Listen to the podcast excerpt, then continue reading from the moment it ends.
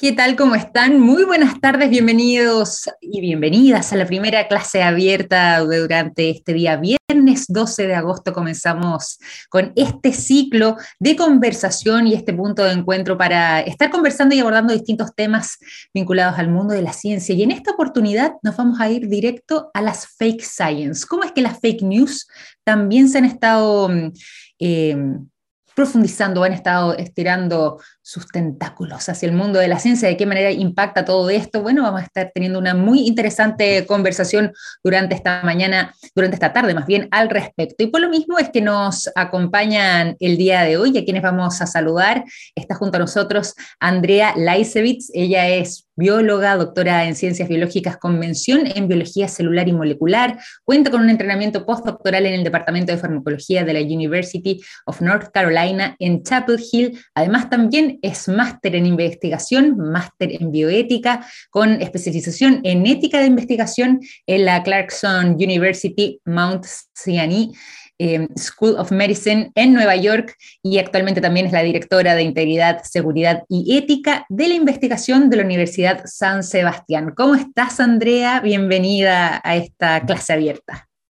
Hola, muy bien, muchas gracias por la invitación y poder tener esta oportunidad de poder conversar de estos temas tan importantes aquí en, el mundo científico. Exactamente, una muy buena instancia de tener esta conversación y te cuentas también que va a estar conversando junto a nosotros en esta clase abierta. Está junto a nosotros Gabriel León, él es bioquímico, doctor en biología celular y molecular, académico, investigador, comunicador científico y además también conductor de TX Plus eh, del programa Rockstars. Está junto a nosotros Gabo, entonces, ¿cómo estás? Bienvenido nuevamente. Hola, muy buenas tardes. Hola Andrea, hola Victoria. Encantado de estar con ustedes para conversar de un tema que es tremenda, tremendamente relevante. Qué interesante que la Universidad de San, Sebastián tenga una instancia que nos permite conversar de este tema que tengo la sensación va a ser cada vez más relevante. Exactamente, y vámonos directo entonces al tema de las fake science, que em, podríamos decir también eh, ha estado viendo em, y viviendo un momento bastante complejo producto justamente de estas noticias falsas que comienzan a circular. Y yo diría la pandemia quizás viene a marcar también un momento bastante importante a través de las informaciones que se fueron colando de mala manera en las redes sociales. ¿De qué manera es que em, ¿Consideran ustedes eh, este periodo también tan crucial como mm, ha sido el periodo de pandemia, eh, estuvo viéndose afectado por las fake news que estuvieron circulando en el mundo de la ciencia y de qué manera también se puede resguardar el quehacer científico ante un escenario tan sensible como este? Comienzo con Andrea. Yo creo que el, mundo de la pandemia o la época de pandemia fue, entre comillas, una oportunidad también para poder visibilizar este tipo de, de problemáticas que se dan en el mundo científico, eh, de, cómo eventualmente percepciones u opiniones personales o, interpretaciones quizás eh, podían llevar a una mala eh, comunicación de lo que realmente o estaba pasando o de lo que realmente podíamos hacer en época de pandemia, hablando específicamente del, de, por ejemplo, de tratamientos o de formas de paliar la eh, los malestares. Me acuerdo en un inicio de la pandemia eh, que se comunicó de que no se podía tomar ibuprofeno porque eventualmente podía tener una contraindicación. Claro, tiene eh, razón que eso estuvo circulando en su momento. Y probablemente mm. muchas personas se quedaron con esa idea cuando en realidad no había ningún sustento científico que validara eso. de hecho, se hicieron después posteriormente estudios y efectivamente, aparentemente no había ninguna contraindicación al respecto. Entonces, mm. pero la gente que no conoce o no está en el mundo científico se queda con esa primera impresión. Entonces, mm. eh, creo que la pandemia permitió empezar a visibilizar este tipo de cosas también, y sobre todo a nosotros los que estamos en un mundo científico, de cuál es nuestra responsabilidad en, cómo comunicar, ¿cierto? Eh, y ahí Gabriel tiene un montón de, de experiencia al respecto, de cómo hacerlo, ¿cierto? Nosotros hemos tenido la oportunidad de conversar sobre estos temas también, Gabriel, en la radio. Eh, y yo quiero conocer tu mirada también sobre eh, cómo es que, eh, ahora como mencionaba Andrea, la pandemia también viene a marcar un hito importante en lo que tiene que ver con las fake news vinculadas precisamente al mundo de la ciencia. Y como decíamos antes, en un periodo además sensible porque también hay incertidumbre, había preocupación, había desconocimiento frente al virus que estábamos enfrentando y era un momento emocionalmente también muy delicado para la población a nivel global. Sí, eso, eso ciertamente es tremendamente influyente. Eh, mm. En momentos de incertidumbre, cuando no sabemos bien qué va a pasar, eh, mm. cuando están cambiando permanentemente el escenario, cuando enfrentamos una pandemia como no veíamos hace 100 años, ciertamente las personas van a buscar cualquier tipo de información que les permita estar más seguros. Y en ese sentido, con el flujo enorme de información que existe hoy, es relativamente sencillo caer en este tipo de cosas. Pero hay que distinguir, yo diría, dos fuentes que son distintas. Una, eh, el usuario por su cuenta, tratando de navegar un mundo que es tremendamente complejo, que es el mundo de las investigaciones científicas. Y por otro lado, investigadores que se aprovecharon un poco del contexto eh, y lanzaron eh, estudios de dudosa calidad. Recuerdo un investigador francés, ¿cierto? donde se apoyó, por ejemplo, en el uso de un antiparasitario que fue tremendamente polémico, que generó que generó gran, gran atención por parte de muchos medios, porque recordemos que además existía una idea generalizada en un grupo en particular de que la pandemia era una suerte de artefacto construido por alguien que quería, eh, típica, típico background de eh, teoría conspirativa. Eh, y por lo tanto se trata de un escenario que es particularmente complejo. Y sobre eso hay que agregar, y ahora ya desde la comunicación de la ciencia, de que existe evidencia, justamente producida por investigadores que trabajan en el área de la comunicación de la ciencia, de que cuando el público tiene la sensación de que la ciencia es sencilla, porque se la explicaron de manera sencilla, tiende a deshacerse del experto y dice, no, yo ya entendí esto, ya me lo explicaron, esto es sumamente sencillo y a partir de ahora sigo solo. Y eso también genera mucha confusión. Entonces se trata de un escenario que es particularmente complejo, pero ciertamente la pandemia, con el impacto social que tiene, eh, con, con, este escenario de la más absoluta incertidumbre, fue un caldo de cultivo para muchas de estas historias que tienen fuentes distintas, tienen orígenes diferentes, pero tengo la sensación que convergen en el impacto a la población. Eh, el impacto que tiene que ver, por ejemplo, con recibir noticias o información falsa que te puede hacer actuar de cierta manera y en el camino eventualmente poner en peligro a un grupo de personas. Creo, que por ahí convergen estos dos lados de la historia, pero ciertamente eh, con el flujo de información, con el estrés que implica la pandemia, eh, este tipo de cosas se vio con muchísima frecuencia y como dijo Andrea, es una oportunidad. Es como un experimento a escala global que ocurrió que podemos tomar, analizar y tratar de sacar conclusiones para prepararnos para el futuro que los dos han tocado un punto que es muy interesante y que tiene que ver con la capacidad también de discernir frente a las informaciones que recibimos y en este caso eh, lo que está vinculado, como hablábamos recién, al mundo de la ciencia. ¿De qué manera eh, quienes no son expertos, quienes no son grandes conocedores eh, y sobre todo más del lenguaje científico pueden también aprender a discriminar de buena forma o más bien discernir frente a informaciones distintas cuando se trata de temas donde o no tienen conocimiento suficiente o una investigación detrás que les permita eh, quizás conocer más ampliamente sobre el tema que se está informando. ¿De qué manera pueden entonces ellos eh, discernir qué tipo de información es la correcta y cuál vendría siendo una fake news? Es complejo, eh, mm. pero hay cierta, y, yo creo que como todo en todo fake news, no solo científico, sino que en, todo ámbito de cosas, la fuente es fundamental y el, y el de dónde esa fuente ha sacado la información, si es que es un intermediario, por ejemplo, un medio de comunicación o, alguien que está explicando, de dónde viene la información que está transmitiendo al público general de manera de poder transmitir información verdadera, ¿cierto? Em, una de las cosas que yo creo fundamentales es esa fuente, de dónde viene, pero también, y así como se vio en la pandemia, muchos medios se hacían muchas invitaciones, invitaban expertos, invitaban científicos a hablar de los temas. Pero a veces los científicos también pecamos de dar ciertas em, informaciones de las cuales a lo mejor no estamos tan seguros de, em, de transmitir o que no somos expertos en.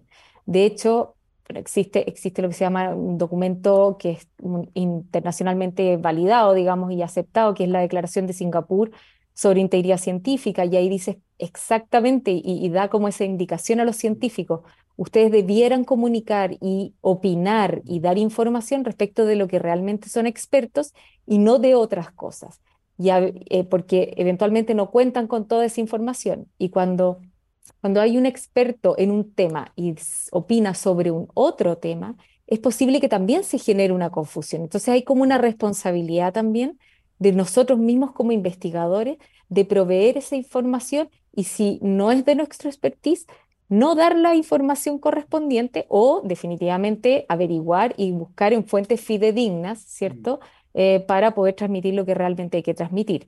Y así el público recibe información veraz, ¿cierto? Eh, y, no, y no cosas que a lo mejor no están 100% validadas. Entonces, creo que hay como responsabilidad de varias, varias áreas y, que finalmente son las personas no científicas que no tienen, o el, público general, ¿cierto? La sociedad, que, que quizás somos nosotros los que tenemos que ayudarlos a discernir y a encontrar esa información verídica, ¿cierto? Eh, eh, por supuesto que la fuente es muy importante, hay redes sociales que eventualmente no transmiten toda la información con, con, con la solidez que debieran transmitir, pero también la responsabilidad de científicos y de los mismos medios de comunicación también, de poder, de transmitir esto de manera eh, confiable, ¿cierto? Aquí la confianza es, fundamental y con, con sustento. El chequeo de las fuentes, como decías tú recién, Andrea, es fundamental. y yo quería preguntarte por lo mismo también, Gabo, ya que tú además de de, bueno, todos estos cargos que tienes, que te hemos mencionado, y todas estas investigaciones y, el conocimiento que tienes, tú también tienes un gran manejo de las redes sociales. Me imagino que, sobre todo en un periodo tan sensible como fue la pandemia, te llegaron preguntas de todo tipo vinculadas a las noticias que estaban circulando. ¿Qué les decías tú a propósito también de esta pregunta em, sobre de qué manera pueden eh, discernir bien frente a un contenido u otro para saber si es que estamos frente a una fake news vinculada a la ciencia o no? Claro. Eh, es un tema súper complejo porque las personas no tienen por qué manejar eh, qué se entiende por una fuente confiable. Mm. Recuerdo una, una, vez tuve una conversación bien compleja con una, una mamá que no quería vacunar a su hijo eh, y, me trajo un montón de papeles de las fuentes que ella tenía, que era donde se informaba.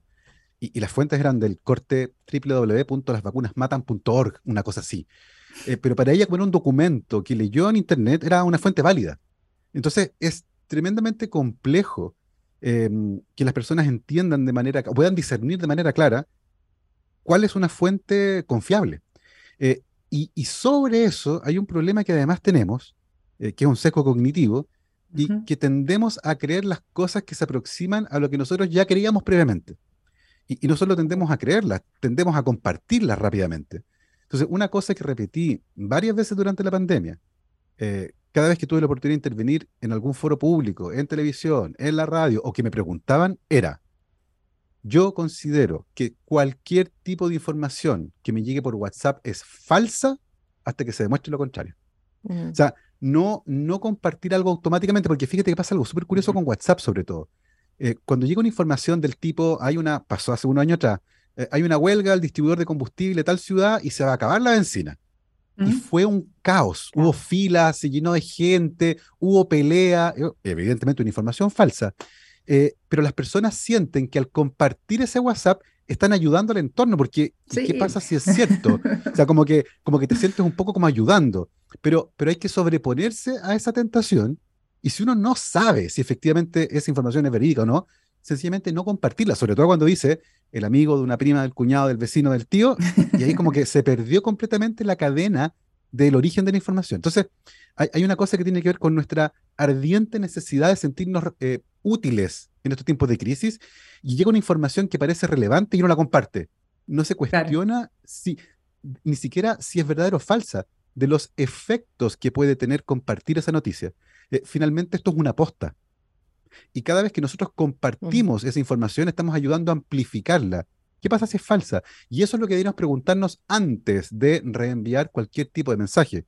Esa es una cosa. Y por otra, como decía Andrea, eh, garantizar eh, de alguna manera que aquellos expertos que se van a enfrentar a un medio de comunicación sepan cómo hacerlo, no solo cómo hablar, no solo el lenguaje que van a emplear, sino que también los códigos éticos que están vinculados con el mensaje que van a llevar.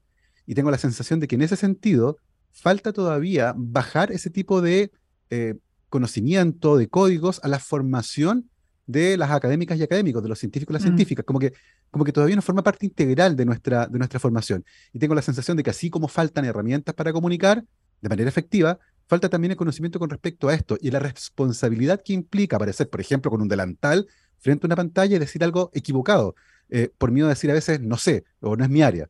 Entonces hay varios elementos que confluyen acá eh, y que ciertamente son relevantes a la hora de tratar de contener un poco estas informaciones falsas que pueden afectar, por supuesto, la vida de las personas. Y me voy a colgar de lo que decías recién también, Gabor, eh, sobre los códigos éticos. Em, ¿Qué pasa cuando se rompen estos códigos? ¿De qué manera esto también impacta? Porque claro, acá estamos, eh, o preguntábamos recién respecto a qué puede hacer eh, el ciudadano común y corriente que no necesariamente eh, tiene una formación en ciencias y por lo mismo, de qué forma puede discernir no frente a algún tipo de contenido vinculado a esto. Pero ¿qué pasa cuando justamente son los códigos éticos los que se han visto vulnerados? Eh, ¿Qué impacto tiene esto? Porque además de esto ha sucedido también en algunos otros momentos de nuestra historia. A ver si también podemos nombrar algunos ejemplos, Andrea. Sí, es, un, es un gran tema ese. Yo creo que, que una de las cosas más relevantes de comprender es que la ciencia se basa en la confianza, en la confianza en lo que hacen otros, en un laboratorio o en un, equipo de investigación en, dentro de una universidad. En general, el mundo no científico no entiende lo que hacen las personas ahí, cómo extraen datos, cómo sacan conclusiones. Sin embargo, les llegan los mensajes, ¿cierto? Les llegan los resultados, les impacta a ello.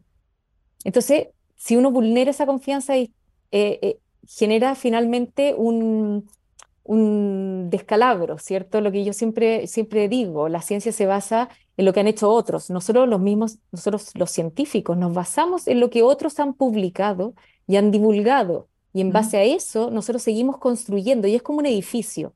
Si una de esas bases no fue construida de manera correcta, en algún minuto un pequeño movimiento, se va a desmoronar y se va a desmoronar todo lo que se construyó hacia arriba. Entonces el impacto de que un alguien, un científico, haya hecho algo no de la manera correcta o como de acuerdo a los códigos éticos y profesionales, de acuerdo a la integridad científica, em, puede impactar todo lo que salió de ahí para adelante todos los resultados que se transfirieron a la sociedad y que finalmente terminaron siendo un nuevo medicamento o terminaron siendo una nueva solución para un algo que quizás no funciona tan bien como se supone o no funciona definitivamente. Entonces impacta tanto a la sociedad, al mundo científico, porque ponemos en duda todo el trabajo que se basó en eso.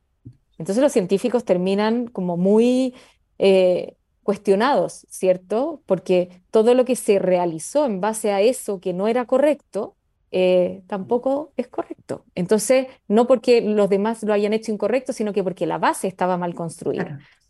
Además, impacta, a ver, nosotros los científicos formamos personas, formamos, yo cuando me, me hice mi doctorado, me formé con un tutor. Mi tutor era mi ejemplo. Y hay muchas cosas que se transmiten con el ejemplo. Si mi tutor hubiese hecho algo incorrecto y hubiese sido descubierto, se cuestiona mi calidad científica como mm. estudiante de esa persona, eh, mi formación y mi forma de proceder, porque a lo mejor aprendí malas prácticas, porque él eh, incurría en malas prácticas, por ejemplo. Entonces, se cuestiona no solo el mundo científico, sino que a los mismos estudiantes que se están formando. Eh, se desmorona el edificio, ¿cierto?, de esa área del conocimiento que se basó en algo incorrecto. Em, impacta, por supuesto, a las soluciones que se han transferido y, por lo tanto, a la sociedad. Entonces, esa pérdida de confianza en el mundo científico genera un, un desajuste tremendo que es difícil de ir reparando en el tiempo y de que el mundo pueda volver a confiar. De hecho, el miércoles pasado salió el caso de un investigador en Canadá que estudiaba el comportamiento social de las arañas, una cosa que eventualmente no tiene ningún impacto eh, todavía en el corto plazo en la, en la sociedad, pero estudiaba ese, ese, ese, ese era su, su área, ¿cierto? Y se descubrió, ya, hubo una investigación de hace ya varios años, etcétera, que, que había vulnerado varios de estos códigos, había eh, fabricado datos, había falsificado cosas, en fin. Eh, impactó a todos sus colaboradores, porque uno investiga en colaboración con otros. Entonces, todos esos artículos científicos que él publicó y que no eran correctos, eh, se retractaron, pero con eso se arrastraron a todos esos colaboradores que iban en ese, en ese artículo. Había, había como un comentario de una de las personas que justo sabía, eh, estaba en, su proceso de formación doctoral y él, er, esta persona era su tutor. Le costó un montón doctorarse porque tenía este tutor que se había comportado fuera del marco ético, ¿cierto? Todos los colaboradores eh, tuvieron que eh, pasar varios meses, incluso años, en discusiones con, los, con las revistas, ¿cierto? De que ellos no habían tenido nada que ver, en fin, como como limpiar sus nombres. Y ellos mismos decían, y ahora al momento de yo enviar un, un artículo a publicación, como yo colaboré con esa persona, me cuestionan mil veces más que a otros. Entonces se empieza a hacer súper difícil. Entonces, hay ejemplos así de, el, ejemplo clásico de la vacuna, ¿cierto? De Andrew Wakefield, que, que, el año 98 publica diciendo que había una conexión entre la vacuna trivírica y el, y el autismo, cuando nunca fue correcto. Y bueno, eso, perdón, eh, tiene repercusiones hasta el día de hoy. Uno escucha muchas personas que utilizan ese argumento para, eh, por ejemplo, vacunar a sus hijos. Entonces, y, él, y, el paper se retractó y él pidió disculpas, en fin, pero eso no queda en, el, en, en, lo colectivo, ¿cierto? En el conocimiento de la sociedad. Entonces se generan esos impactos de, a distintos niveles que son tremendamente relevantes eh, y que son difíciles de reparar. El ejemplo de la vacuna es clásico, o sea, llevamos muchos, muchos años tratando de reparar eso y todavía no, no se repara. Bueno, porque además hay un impacto también, eh, y por eso mencionaba en algún momento lo que tiene que ver con la sensibilidad o la emocionalidad eh, de las personas frente a este tipo de informaciones, porque eh, uno puede ver también a través de distintos estudios que se han realizado del impacto que puede llegar a tener una fake news, incluso también aunque sea eh, abiertamente sabido que es una fuente dudosa, pero em, cuando, eh, como nos decía Gabriel, está esa conexión quizás con algo que yo pienso o con algo que apela directamente a mi propia emocionalidad o alguna creencia mía personal, bueno, quizás lo puedo incorporar como si fuera una verdad, pese a que quizás sea información o errónea o directamente falsa. Y tiene una repercusión, por ejemplo, en redes sociales de unos a mil, o sea, en el fondo, por em, cada fake news por cada mentira que se eh, esparce, por ejemplo, a través de una red social, bueno, si es que tiene un impacto de mil personas, por ejemplo, en lo que es esa información falsa, el desmentido de esa información tiene una repercusión infinitamente menor. De hecho, se estima que una vez, o sea, por cada mil repercusiones que tuvo la anterior, esto solamente puede llegar a uno y hay un universo de personas que terminaron creyendo esa información. Por lo mismo, Gabriel, y un poco también siguiendo la línea de lo que estaba comentando la Andrea, el impacto de... Eh, que esto tiene también para la propia ciencia cuando se rompen este tipo de códigos éticos, cuando además esa procedencia viene justamente desde el mundo científico en lo que tiene que ver con la investigación y no necesariamente solamente de un bot escondido, por ejemplo, si que estamos hablando de redes sociales o em, de una información mal pasada entre personas que no necesariamente estaban vinculadas al mundo científico, sino que cuando nace justamente del corazón de una mala investigación. Claro, eh, y, y se reduce a lo que decía Andrea, a la confianza. La confianza en dos niveles. La confianza entre investigadores, eh, porque efectivamente uno construye conocimiento a partir de conocimiento previo. Eh, como decía Newton, ¿cierto? Me paré sobre los hombros de gigantes. Eh, él no inventó todo. Usó trabajo construido previamente por otros, conocimiento construido por otros, y a partir de ahí él trabajó. si empezamos a generar conocimiento fraudulento, todo lo que venga después va a tambalear. Y, y por lo tanto esa mm. confianza dentro de la comunidad de investigadores se rompe. Pero también se quiere la confianza en la ciencia en la ciencia como institución, en la ciencia como ente que produce conocimiento. Y por lo tanto vamos a empezar a cuestionar cualquier cosa que nos digan los científicos. Y eso es tremendamente peligroso, eh, particularmente en contextos como por ejemplo la pandemia. Eh, porque si hay una crisis de credibilidad, si hay una crisis de confianza y, viene la ciencia como, como institución, en el fondo, el conocimiento nos dice algo y a mí no me gusta mucho, yo voy a decir, no, porque, porque la ciencia es corrupta. Voy a meter a todo el mundo dentro del mismo saco.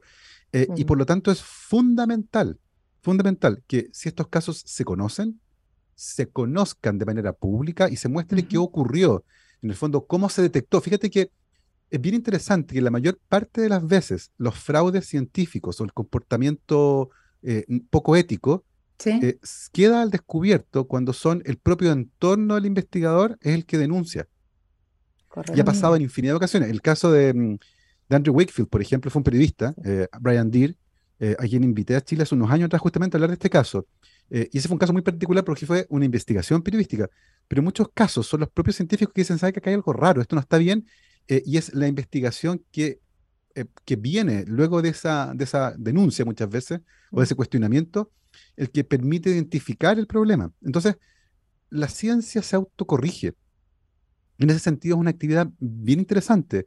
Eh, el conocimiento que se construye lentamente se va autocorrigiendo gracias al trabajo que viene después. Y en el caso de las faltas a la ética ocurre algo similar. Muchas veces es la propia comunidad que trabaja en la misma área la que, la que empieza a ver que los resultados no cuadran. Hay una anomalía, algo no está bien. Eh, y cuando la anomalía es más grande, ¿cierto? Que el conocimiento previamente producido, eh, que puede ser fraudulento, no siempre ocurre así, ¿cierto? Eh, esa revisión es la que permite descubrir este tipo de cosas. Entonces, es importante que se sepa no solo que hubo fraude, lo que podría debilitar la mm. confianza en la ciencia como institución, sino que cómo se descubrió, cómo se solucionó y qué medidas se tomaron. Porque si mm. la población entiende que esto puede ocurrir, recordemos también que la ciencia es una actividad humana. Los científicos no son la reserva moral del mundo. Y así como hay abogados deshonestos, árbitros deshonestos, periodistas deshonestos, pintores deshonestos, todo lo que ustedes quieran, hay también personas deshonestas que trabajan en ciencia. Entonces, eh, no es una cosa que uno diga, oh, qué terrible. No, eh, es parte, es parte del espectro moral humano. Pero, pero ciertamente entendiendo la relevancia que la actividad que estas personas tienen, eh, el impacto que tiene para nosotros es relevante que tengamos puntos de control y que la formación, como decía Andrea, que es tremendamente importante. Si yo veo que mi jefe borra puntos, por ejemplo, si, maquilla un poquito la foto porque se ve más bonita, porque se ve más bonita, una cosa estética, ciertamente mis propios parámetros éticos se van a empezar a desdibujar. Porque yo voy a decir, nada, pues si no es para tanto, mi jefe lo hacía y le va, y le va súper bien y publica bien. Pero no está bien, porque estamos tratando de encontrar la verdad, no de publicar una foto bonita. Por eso es que el impacto es gigantesco y por eso es que es importante que se conozca, se sepa, se socialice y, la gente conozca cómo estas noticias se desarrollan, cómo se detectó, cómo se solucionó y qué se hizo para prevenir que en el futuro vuelva a ocurrir. Totalmente. Bueno, y ahí importante, como decías también, eh, la formación, ¿cierto? Se hace fundamental eh, formar eh, buenos científicos o con al menos esta mirada eh, bajo estos códigos éticos que, vayan justamente en línea con eh, la verdad de la información y lógicamente la integridad también en la investigación en sí mismo. Por eso quería preguntarte además, Andrea, ¿qué es lo que está haciendo actualmente la Universidad San Sebastián para poder resguardar justamente esta integridad y la seguridad de la investigación durante el proceso además de formación de nuevos mm. científicos? y académicos. Sí, no, la universidad es bastante pionera quizá eh, en Chile respecto a estos temas, porque entiendo que es la primera universidad que tiene esta, este tipo de dirección, ¿cierto? De integridad, seguridad y ética de la investigación. Básicamente, igual el concepto de integridad involucra los otros dos, pero es más entendible hablar de mm. ética que de integridad. La integridad tiene que ver un poco con, con la integridad de los datos, ¿cierto? del, conocimiento que se produce, pero que también, como bien decía Gabriel, es un balance con la, se balancea con la integridad del científico, que en, algunas ocasiones no los científicos no son tan íntegros, ¿cierto? Tan, tan moralmente correctos como en, todas, en todo ámbito de cosas. Afortunadamente, al menos en mi visión, no son muchos los que, son, lo que quedan fuera de ese, de ese concepto, así que eso, es bueno, ¿cierto? Pero son los que más hacen ruido eventualmente. Mm. La universidad eh, toma la decisión de crear esto porque eh, está impulsando de manera importante la investigación, em, así como en otras universidades, pero como universidad quizás más nueva, eh, para la universidad es tremendamente importante el buen hacer, el hacer bien las cosas y el impulsar de manera adecuada todas las todos los temas, ¿cierto? La docencia, la investigación, la vinculación con el medio, etc. Y en el caso de investigación, toma la decisión de crear esta, esta dirección que básicamente tiene por misión de eh, establecer ciertas como políticas y, y, formas de proceder dentro de la universidad de manera de asegurar que nuestros científicos conozcan los estándares éticos para poder desarrollar las investigaciones, no solo los científicos sino que ya están formados, sino que los científicos en formación, los estudiantes de doctorado, también son un buen foco. Y también los de pregrado. Pero empezamos, empezamos un poco abordando los dos grandes ámbitos, ¿cierto? Los científicos, los, investigadores y los estudiantes de doctorado, para que después eso permee hacia los estudiantes de pregrado, aun cuando la universidad tiene cursos eh, y tiene eh, tópicos de ética de investigación o de ética general también en sus programas de pregrado. Em, entonces, la universidad crea esta, esta, esta, como dirección, me pide a mí que me, que me haga cargo, cual agradezco enormemente porque creo que se puede hacer mucho para poder establecer estas políticas y estos ordenamientos. Mm. Estamos en proceso de ir avanzando, hay distintas etapas, hay distintas cosas que hay que hacer, em, pero ha sido muy bien recibido por la comunidad universitaria, de hecho hay harto interés.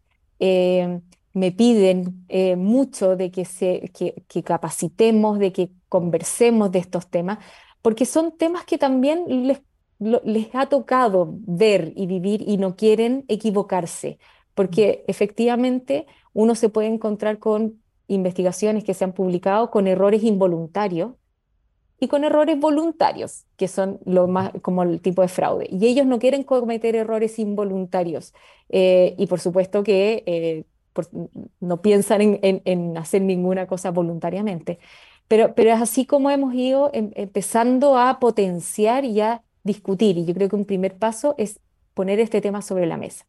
En la mm. época en que nosotros nos formamos con Gabriel, este tema no era tema, no, no era parte de, nuestra formación, no lo era. Hoy día mm. lo es y, a nivel internacional está surgiendo mucho el tema, surgen casos con esto de, por supuesto que eh, la, la, conectividad, ¿cierto? El poder, el poder saber qué es lo que sucede en todas partes del mundo ayuda mucho a entender qué es lo que está pasando y nosotros como Universidad San Sebastián no queremos, eh, no queremos que nos pase y queremos empezar a anticiparnos a, eh, y, tratar de evitar equivocaciones. Así que, em, nada, eh, está, yo creo que es bien pionero. Em, somos, yo creo que la única universidad que tiene una dirección como esta, si no han comenzado otras hace poco, pero nosotros partimos ya hace un año, un poco más de un año, em, y muy enfocados para, para, que, para formar buenos científicos y para potenciar lo que es el buen hacer científico. Lógicamente, bueno, y qué bueno contar con eh, justamente eh, el departamento donde tú eres eh, la directora finalmente de Integridad, Seguridad y Ética de la Investigación, ahí en la Universidad San Sebastián, tener esa posibilidad y sobre todo lo que hablamos antes, lo que tiene que ver con la formación de futuros y futuras científicos, investigadores, eh, académicos también para el día de mañana. Y bueno, em, ya que se nos está acabando el tiempo en esta primera clase abierta, em, ¿alguna idea o alguna reflexión que nos quisieran dejar respecto a lo que hemos estado conversando durante esta oportunidad vinculado justamente a lo que tiene que ver con las fake news en el mundo de la ciencia, algo que quizás tengamos que ponerle ojo o énfasis para em, evitar caer eh, en este tipo de, de situaciones o en este tipo de informaciones que no necesariamente tienen un sustento real o que eh, las investigaciones que hay detrás no necesariamente han ido con un código ético dentro de la investigación o del trabajo que se realizó ahí. ¿Que alguna reflexión parto contigo, Andrea, si es que quieres agregar algo? Sí, yo creo aquí que, que este tipo de situaciones es un llamado a distinto, para distintos niveles, no solo las universidades, que son eh, los principales lugares donde se produce conocimiento, los institutos de investigación, eh, de, tocar estos temas y de establecer ciertos lineamientos institucionales para que las personas que allí se desempeñan eh, comprendan, conversen y, de alguna manera apunten a un, quehacer científico adecuado, ¿cierto? De acuerdo a los parámetros. Pero también tiene que ver con em, por ejemplo, las agencias de financiamiento eventualmente también podrían, y nuestra principal agencia de financiamiento, que es la NIT, ¿cierto? Eh, también podría dar ciertos lineamientos, si bien la NIT eh, exige a los, a los investigadores que postulan a sus fondos que adscriban a esta declaración de integridad, que es la declaración de Singapur, y que básicamente integra muchas cosas de que se, de que se alineen en esa misma declaración establece un par de tópicos relativos a las universidades o a, los lugares donde se hace investigación. Entonces, la agencia de financiamiento podría también pedirle a las instituciones patrocinantes o a las instituciones que, albergan a los investigadores de que cumplan esos puntos. Y esos puntos tienen que ver con eh, establecer una especie de cultura interna de buenas prácticas científicas, como, como ellos lo deseen. No hay ningún lineamiento al respecto, pero hay modelos, por supuesto, internacionales, pero establecer eso, establecer, por ejemplo, mecanismos de denuncia o de manifestación de preocupación, como se llama, de, eventualmente alguien que uno vea que, está, que, a lo mejor no está haciendo lo, correcto, eventualmente a ver si se puede reparar, resolver en el camino, etc. Creo que nuestra agencia de financiamiento también podría, de alguna manera, hacerse parte eh, de, esto. De hecho, hubo un inicio eh, en enero y se hizo un seminario por parte del Ministerio, del Ministerio de Ciencia del, gobierno anterior, eh, donde se empezaron a tocar estos temas y a conversar de estos temas. Y estaba eh, la directora Danit de la, de, la época y, conversamos de esto, de que también quizás la, la, agencia podría establecer ciertas, ciertos lineamientos. Y también es, es como un llamado a, lo que son las las editoriales, ¿cierto? De, pero ya más a nivel internacional, las editoriales de revistas científicas, de que eventualmente también puedan tener un, un check, de, un doble check quizás de, de, de, los temas. Un poco yo creo que hay una responsabilidad, estamos en una situación como de oportunidad de poder establecer en Chile eh, ciertos lineamientos, ya sea a nivel de cada institución, ya sea a nivel de agencia, eventualmente una política nacional, pero son distintos pasos y distintos niveles. Pero instalar ya el tema creo que es súper bueno mm. porque podemos empezar a conversar y a visibilizar las problemáticas de manera de empezar a tomar acciones. Mm, exactamente, bueno, y por lo mismo también aprovechar de preguntarte, Gabriel, eh, alguna reflexión eh, final o alguna idea que te gustaría compartir, siguiendo justamente lo que mencionaba Andrea y lo que hemos estado conversando en esta clase abierta.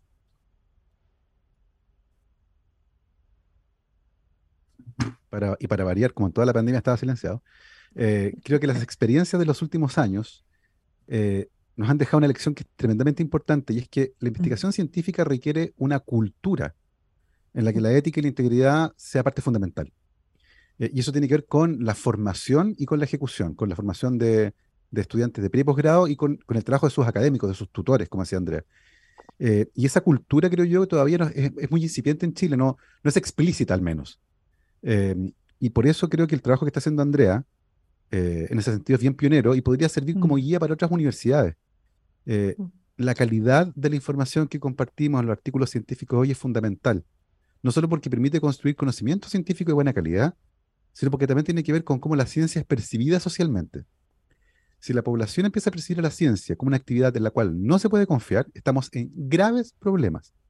Y por lo tanto, esta cultura de la investigación científica que tiene a la, eje, a la, a la ética como uno de sus ejes más relevantes, creo que es tremendamente importante.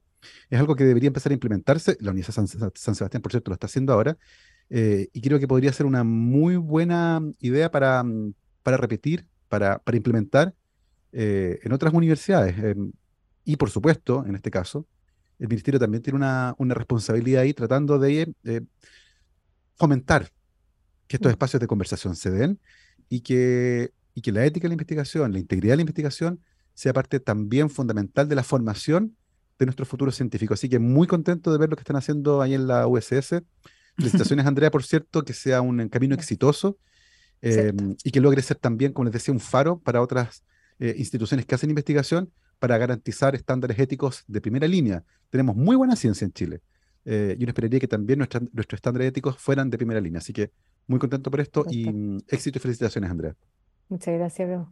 Totalmente, de hecho me sumo ahí a las palabras de, Gabriel, que uno eh, contara justamente con ese trabajo que están desarrollando en la Universidad de San Sebastián, así que bueno, eh, aprovechar también de agradecerles a ustedes dos por esta conversación, en este conversatorio, en la primera clase abierta que estamos teniendo a través de txplus.com y eh, bueno, agradecerles, como les decía recién, mandarles un cariñoso abrazo, que tengan un gran fin de semana, pero además de eso, antes de despedirnos, felicitar el trabajo entonces de eh, lo que tiene que ver eh, con Andrea en integridad, seguridad y ética de la investigación de la Universidad de San Sebastián, que, como nos decía, ya llevan este año trabajando en aquello. Así que una gran labor. Andrea, muchísimas gracias también por tu tiempo y esta conversación. No, muchas gracias a usted, encantada y encantada de poder empezar a hablar de estos temas ya en, todo tipo de medios. Creo que es tremendamente relevante. Eh, porque no puede quedar solo dentro de nuestras universidades, ¿cierto? Sino que tiene que salir y tiene que socializarse y tenemos que trabajar en conjunto para que esto funcione, ¿cierto? Y se, mantengan estos estándares adecuados. Así que no, muchas gracias por la posibilidad. Gracias a ti, Andrea Laisevich y también, bueno, Gabriel León, eh, conductor también de Rockstars en TX Plus. Muchísimas gracias, un gran abrazo. Que estén muy bien. Gracias por haber sido parte entonces de esta primera clase abierta. Cuídense mucho, que tengan una excelente jornada de día viernes y un muy buen fin de semana. Hasta pronto. Muchas gracias, Víctor. Chao, chao. Chao.